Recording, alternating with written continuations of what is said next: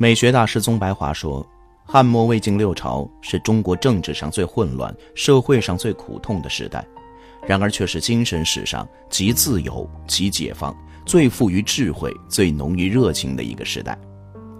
这是中国人生活史里点缀着最多的悲剧、富于命运的罗曼史的一个时代。八王之乱、五胡乱华、南北朝分裂，酿成社会秩序的大解体。”旧礼教的总崩溃，思想和信仰的自由，艺术创造精神的勃发，使我们联想到西欧十六世纪的文艺复兴。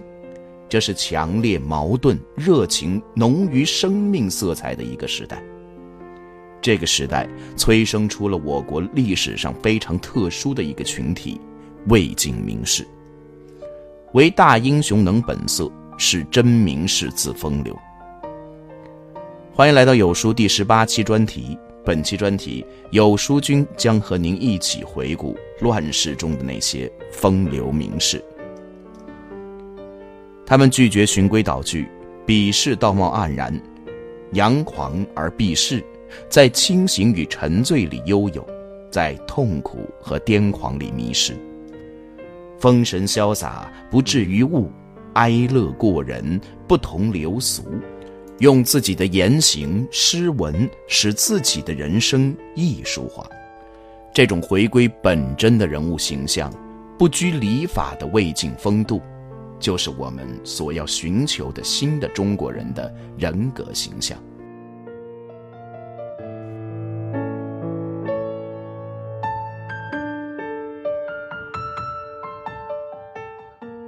腹中有书气自华，这里是有书，我是上官奇峰。今天跟您分享的文章啊，是来自悠悠的谢灵运，任性的灵魂该如何安放？一起来听吧。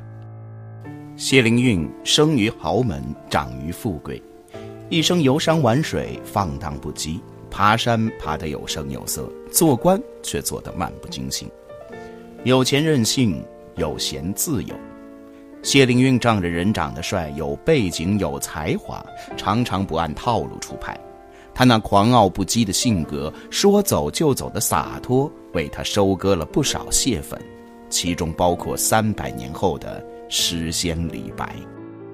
陶弘景在《答谢中书》书中说：“自康乐以来，未复有能与其齐者。”康乐公指的就是谢灵运。他特立独行的模样，前无古人，后无来者。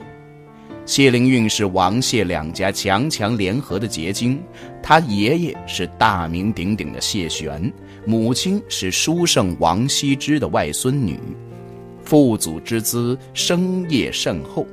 他们觉得谢灵运实在太讨人喜欢了。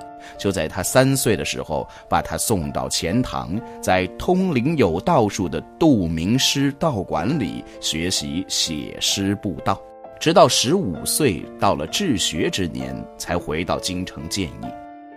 谢灵运在豪门富养中出落得精致儒雅，也被宠溺得无法无天。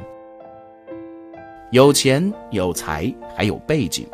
当别人十八岁还在科考路上挥汗如雨的时候，十八岁的谢灵运已经做了员外散记侍郎，相当于现在的中央办公厅秘书，袭封康乐公。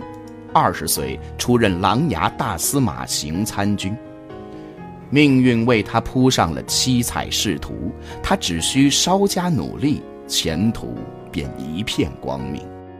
然而。无所顾忌的谢灵运太任性了，他无视职场规则，上不尊朝廷，中不亮官员，下不恤黎民，很快就把握在手里的一把好牌甩了个七零八落。谢灵运是一个奇葩的存在，他的任性妄为常常在平静的官场激起一波轩然大波。少帝刘义福登基后，将站错了队的谢灵运贬出京师，外放为永嘉太守。谢灵运在永嘉做了两件事情：一是登山，二是写诗。前者使其发明了谢公基，后者让其成为山水诗的开山鼻祖。虽贵为永嘉太守，他却效汲案为师，行黄老之志，投身山野，不问政事，领着一班人凿山浚湖，公益无几，哪儿好玩去哪儿，哪儿景美去哪儿，完全忘了自己的正经职业是地方父母官。文帝刘义隆上台后啊，为了拉拢人，开始讨好名门望族。文帝请才华横溢的谢灵运到京城任职，谢灵运两眼一翻，对皇帝抛来的橄榄枝是置若罔闻。宋文帝只好让文坛大佬范泰出面，百般劝解，再三允诺，才把他请到了京城，委任为秘书监，撰修进士。谢灵运很快就意识到这是一个坑，朝廷唯以文艺处之，不以殷实相许。他很是恼火，觉得自己作为堂堂一个流量明星，居然得不到朝廷的重用，整天跟些没有温度的文字打交道，很伤自尊。于是啊，经常称病不去上班哼，拿着国家的俸禄，却不把国家的制度放在眼里。动不动就私自旷工，来一场说走就走的旅行，肆意游遨，遍历诸县，动于巡狩。文帝很生气，碍于谢灵运的才华，皇上没有惩罚他，而是暗示他赶紧辞职。上不欲伤大臣，奉旨令自解。谢灵运全然不觉，依旧我行我素。一次。他和几个朋友喝酒，喝到微醺，他叹了口气说：“ 天下才有一担，曹子建独占八斗，我得一斗，天下共分一斗。”他夸曹植，夸自己，完全没有注意到官员们眼睛里流露出的错愕。牛人多作怪呀，人红是是非多。一年后啊，在别人的白眼中，他称疾去职，既没政绩，又没有职业道德，还经常得罪人。谢灵运啊，是只好卷铺盖回家了。小时候不在父母身边，让他长大后安全感缺失。他走进了一个绕绕转转的怪圈里，一方面渴望被重视，一方面又不想被束缚；一方面自傲，一方面又自负。他无法厘清职场与人情的关系，只好再次寄情山水，穿上谢公屐，登高远望了。一日，谢灵运率领门生数百人，浩浩荡荡来到浙江临海，从始宁的南山一路伐木开道，到达临海，凿山浚湖，工艺无几。临海太守是大惊失色呀，以为来了山贼，多方打听才知道是谢先生光临。太守对他这种兴师动众、大肆招摇的疯狂行为极为反感，恨不得是当场就把他们轰出临海。还有一次啊，谢灵运喝多了酒，赤裸着身体在大街上是又唱又跳。会稽太守孟乙听说后啊，派人前去阻止，谢灵运是根本不听劝阻。对来人怒吼：“我喊我自己的，关你什么事儿？”哼！谢灵运的肆意游遨、纵放为鱼，太扰民。孟乙把他的种种奇葩行为写了个奏表，上报给了朝廷，希望有关部门呢能出面管一管他。文帝见他总惹麻烦，又不知悔改，便连哄带骗，想要把他召回京城。谢灵运看出端倪，先下手为强，扣押了皇上派来的人，又写了一首诗：“韩王子房愤，秦帝鲁廉耻。本自江海人，忠义感君子。”表露自己的不满，暗示要推翻眼前的朝廷，为过去的晋朝报仇。这还了得！竟然写诗谋反！宋文帝一怒之下，将他在广州处死。这一年，谢灵运四十九岁。家庭决定性格，性格决定命运。一个人成年后的心理和精神状态，取决于其童年时期的遭遇。谢灵运也不例外。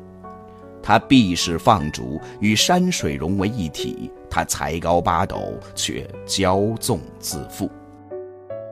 杜甫的呵护备至，培养了谢灵运的自尊自傲；杜甫的迁就姑且，又造就了他的孤独寂寞。谢灵运无法感受到真正的爱，那些来自身边的恭敬与谦让，让谢灵运在心中长出了一棵叛逆的大树。真正的爱，一定是左手拿藤条约束，右手拿糖果教化。只有错位的爱，才铸就错位的灵魂。杜明师当然清楚，接手商贾贵胄的子弟，绝不可以掉以轻心，既不能严苛，也不能纵容。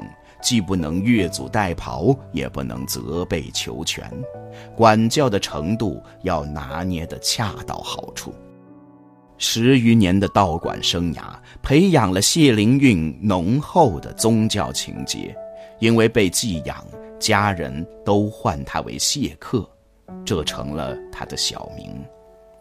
他试图用诗和远方让自己苟且，他用身体征服一座座人迹罕至的高山，用精神怀疑生命的价值和宇宙苍生，却发现越是身体狂欢，内心越是空乏无力。正如叶嘉莹老师所说，谢灵运的诗在极力刻画山水的形貌，又不断的申诉哲理的空言。就是因为这一切都只不过是他在烦乱寂寞中想自求慰藉的一种徒劳的努力而已。放纵溺爱的家庭里长大的孩子，任性、脆弱、单纯，社会能力不足，难以适应纷繁复杂的人际关系。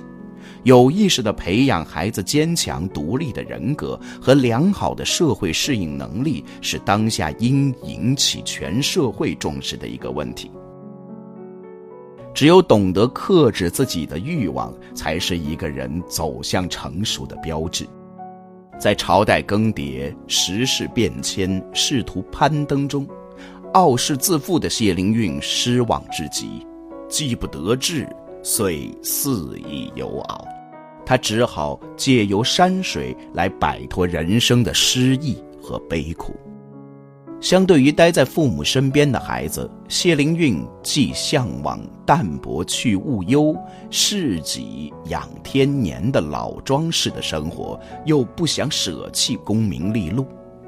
他的衣服色泽艳丽，体现的是一种视觉的强大。他的特立独行体现的是一种内心的困顿，他将玄学提倡的独立人格发挥到了极致，却在弘扬自我的路上迷失了自我。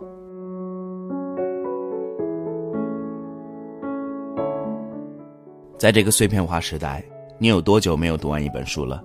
长按扫描文末二维码，在有书公众号菜单免费领取五十二本共读好书，每天有主播读给你听。好了，这就是今天跟大家分享的文章，不知你是否有所感悟呢？欢迎在留言区抒发自己的感想，我们明天见。